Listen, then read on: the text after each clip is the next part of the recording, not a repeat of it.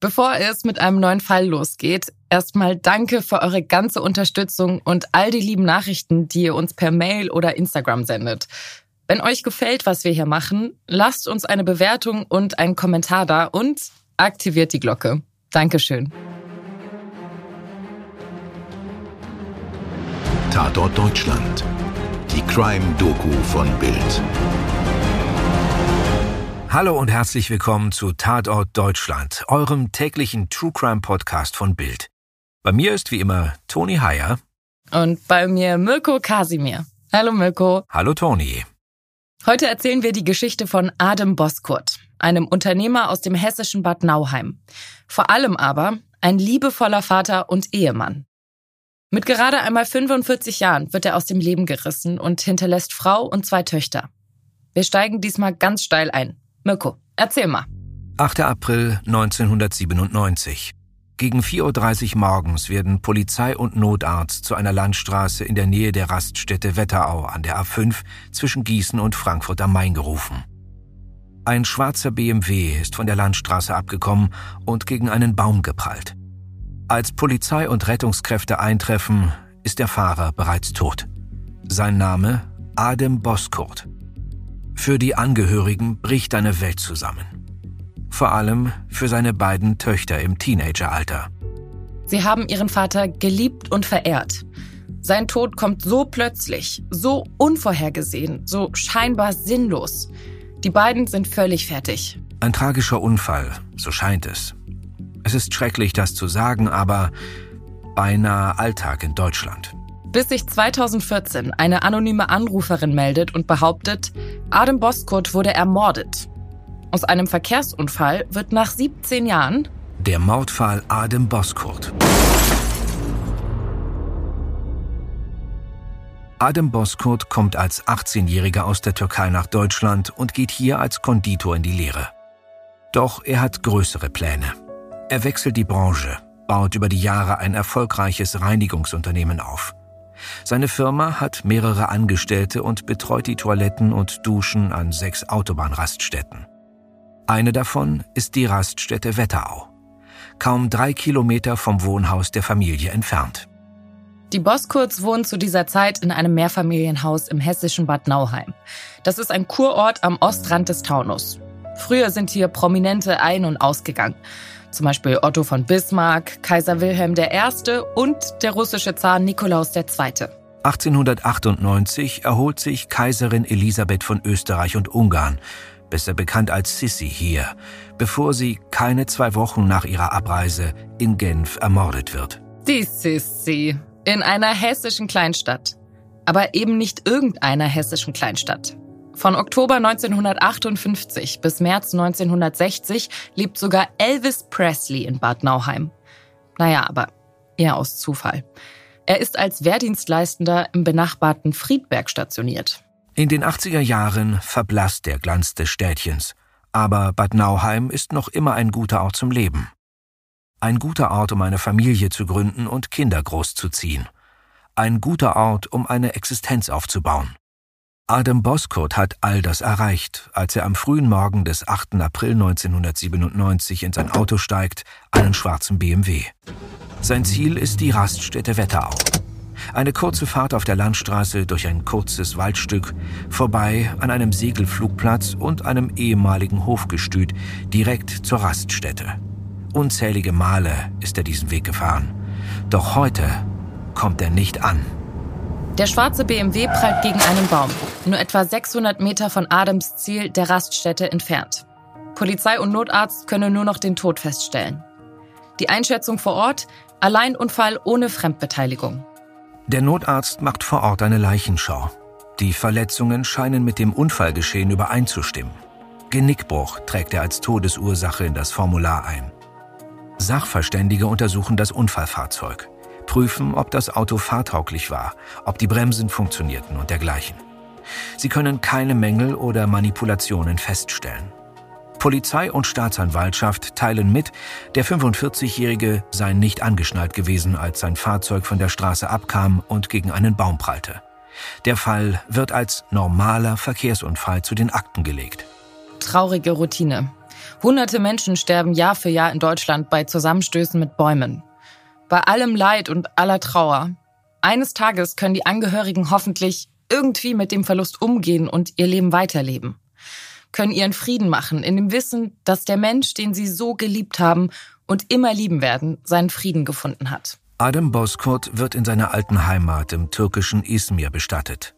Sein Tod bleibt als Unfall in Erinnerung. Und auch wenn die Trauer nie vergehen wird, die Angehörigen, vor allem Adems Töchter, lernen, irgendwie damit zu leben. Sein Tod war sinnlos, aber sein Leben war es nicht, und das ist es, woran sie sich erinnern wollen. Und dann, 2014, reißt eine anonyme Anruferin die Wunden wieder auf. Sie behauptet, Adem Boskurt wurde durch einen Genickschuss in seinem Wagen ermordet und die Tat als Unfall getarnt. Und jetzt, 17 Jahre nach dem Tod ihres Vaters, müssen Adems Töchter einen weiteren Schock verkraften. Eine von ihnen sagt im Interview mit Bild, er ist zum zweiten Mal gestorben. Nur schlimmer. Weil den Unfall, den akzeptierst du. Aber einen Mord, den kannst du nicht akzeptieren. Eine wirklich grausame Vorstellung. Das bisschen Frieden, das man vielleicht gefunden hat, so wieder zu verlieren. Absolut. Da geht ja die Gedankenmaschine wieder von vorne los. Die ganze Trauer nochmal von Anfang an. Ja, aber bis jetzt ist das erstmal nur ein anonymer Anruf. Kann man der Frau am Telefon glauben? Was weiß sie wirklich und warum meldet sie sich erst jetzt nach 17 Jahren? Sie selbst sagt, dass sie keine Augenzeugin sei, sondern nur durch Hörensagen erfahren habe, dass der vermeintliche Unfall in Wirklichkeit ein brutaler Mord war. Trotz aller Fragen. Ein solcher Anruf wird natürlich ernst genommen. Die Staatsanwaltschaft geht der Behauptung der Frau nach und prüft die Akten. Und bald finden sich Hinweise, dass es sich tatsächlich um einen Mord gehandelt hat. Da ist zum Beispiel die Art der Blutspuren im Auto. Mit Abstand und mit der neuen Fragestellung fällt auf, dass sie nicht zu dem angenommenen Unfall eines einzelnen Fahrers passen. Außerdem wurde der Beifahrer-Airbag ausgelöst. Und das passiert nur, wenn ein gewisses Gewicht auf dem Sitz lastet. Also in der Regel, wenn ein Beifahrer dort sitzt. Von nun an ermitteln Polizei und Staatsanwaltschaft wegen des Anfangsverdachts eines Tötungsdelikts. Okay, ihr fragt euch jetzt bestimmt, warum das nicht gleich aufgefallen ist und wie ein Genickschuss als Genickbruch diagnostiziert werden konnte. Also ich habe mich das zumindest gefragt, als ich das das erste Mal gehört habe. Und natürlich, das war ein Versäumnis. Das hätte bemerkt werden müssen. Ich will es auch gar nicht entschuldigen, aber man darf auch nicht vergessen, dass die Rettungskräfte und Polizisten keine Veranlassung hatten, von einem Mord auszugehen. Die waren dafür nicht sensibilisiert und vielleicht auch nicht entsprechend ausgebildet. Sie wurden zu einem Verkehrsunfall gerufen und haben das alles mit dieser, ich sag jetzt einfach mal, Brille betrachtet. Und allgemein gilt, hinterher ist man immer schlauer. Der Oberstaatsanwalt Thomas Hauburger sagt in Achtung Fahndung, es war ja sogar so, dass der Mediziner auch keine äußerlichen Verletzungen groß festgestellt hat. Und ähm, wir gehen ja auch davon aus, dass äh, der oder die Täter eine kleinkalibrige Waffe verwandt haben und ähm, den Adam Boskop mittels Genickschuss ähm, getötet haben. Und da kann es sein, dass es nur zu ganz wenig Blutaustritt kommt. Jetzt aber laufen die Ermittlungen auf Hochtouren. 2016 wird die Leiche Adam Boskurz in Izmir exhumiert. Der schreckliche Verdacht bestätigt sich. Die Ermittler finden eine tödliche Schusswunde. Adem Boskurt wurde ermordet. Nach so langer Zeit gestalten sich die Ermittlungen natürlich sehr, sehr schwierig. Aber mit Oberstaatsanwalt Thomas Hauburger ist genau der richtige Mann mit dem Fall betraut. 2017 zum Beispiel konnten er, sein Team und die hessische Polizei den Mordfall der kleinen Johanna lösen. 1999 kam das achtjährige Mädchen nicht vom Spielen nach Hause. Erst sieben Monate später wurde ihre Leiche mehr als 100 Kilometer von ihrem Zuhause entfernt gefunden. Die Ermittlungen führten zu keinem Ergebnis. 2016 wurde der Fall Johanna schließlich routinemäßig neu aufgerollt. Thomas Hauburger ließ die Akten digitalisieren und beauftragte drei junge Kriminalbeamte, mit unverstelltem Blick auf den Fall zu schauen. Mit neuen Ideen und Fragen und ein wenig Glück konnte 2017 der Mörder gefunden und 2018 verurteilt werden. Der Mordfall Adem Boskurt wird jetzt noch einmal unter die Lupe genommen. Es gibt ballistische, DNA und Faseruntersuchungen. Alles, was der kriminalistische Besteckkasten hergibt. Man versucht den vermeintlichen Unfallwagen zu finden, doch dabei hat man leider kein Glück. Man kann seine Spur nur noch bis zu einem Schrottplatz in Polen verfolgen. Anhand von Zeugenaussagen kann der vermutliche Tatverlauf rekonstruiert werden. Irgendwo auf dem Weg zur Raststätte müssen ein oder zwei Täter zu Adem Boskurt in den Wagen gestiegen sein. Vielleicht kannte er sie und ahnte nichts Schlimmes. Vielleicht haben sie ihn aber auch gezwungen oder überwältigt. In der Nähe des Baumes, an dem der Wagen schließlich gefunden wurde, muss ihm der Mörder von hinten ins Genick geschossen haben. Aber wer waren der oder die Täter? Hatte Adam Boskurt Feinde? Liegt hier das Motiv für die Tat? Schnell taucht der Verdacht auf, dass Adam Boskurts Tod mit seinem Geschäft zusammenhängen könnte. In den 90er Jahren versuchen Kriminelle an deutschen Autobahnraststätten das große Geld mit dem kleinen oder großen Geschäft der Reisenden zu machen. Man spricht hier von der sogenannten Toilettenmafia. Geld stinkt nicht, heißt es zumindest. Der römische Kaiser Vespasian hat den Spruch geprägt, als er eine Steuer für die Benutzung öffentlicher Toiletten erhob. Aber die Geschäftspraktiken einiger Toilettenbetreiber in den 1990ern stinken zum Himmel. Die Reinigungskräfte werden gnadenlos ausgebeutet. Das Geld, das die Besucher ihnen als Benutzungsgebühr und Trinkgeld auf die Teller legen, müssen viele von ihnen zum allergrößten Teil abgeben. Ihnen selbst bleibt kaum genug zum Leben. Oft sind sie keine Angestellten, sondern als selbstständige Unternehmer registriert, um Sozialabgaben zu sparen.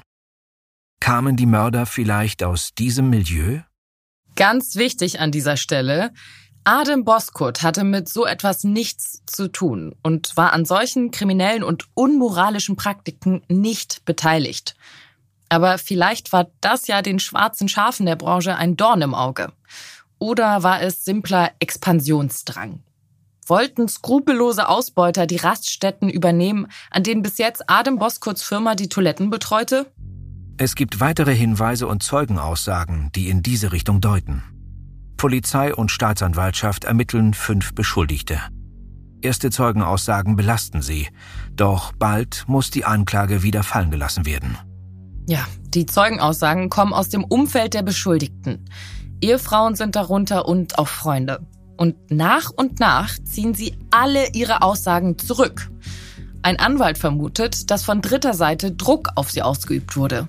Und so verlaufen die Ermittlungen im Sande. Bis heute ist die Tat nicht aufgeklärt.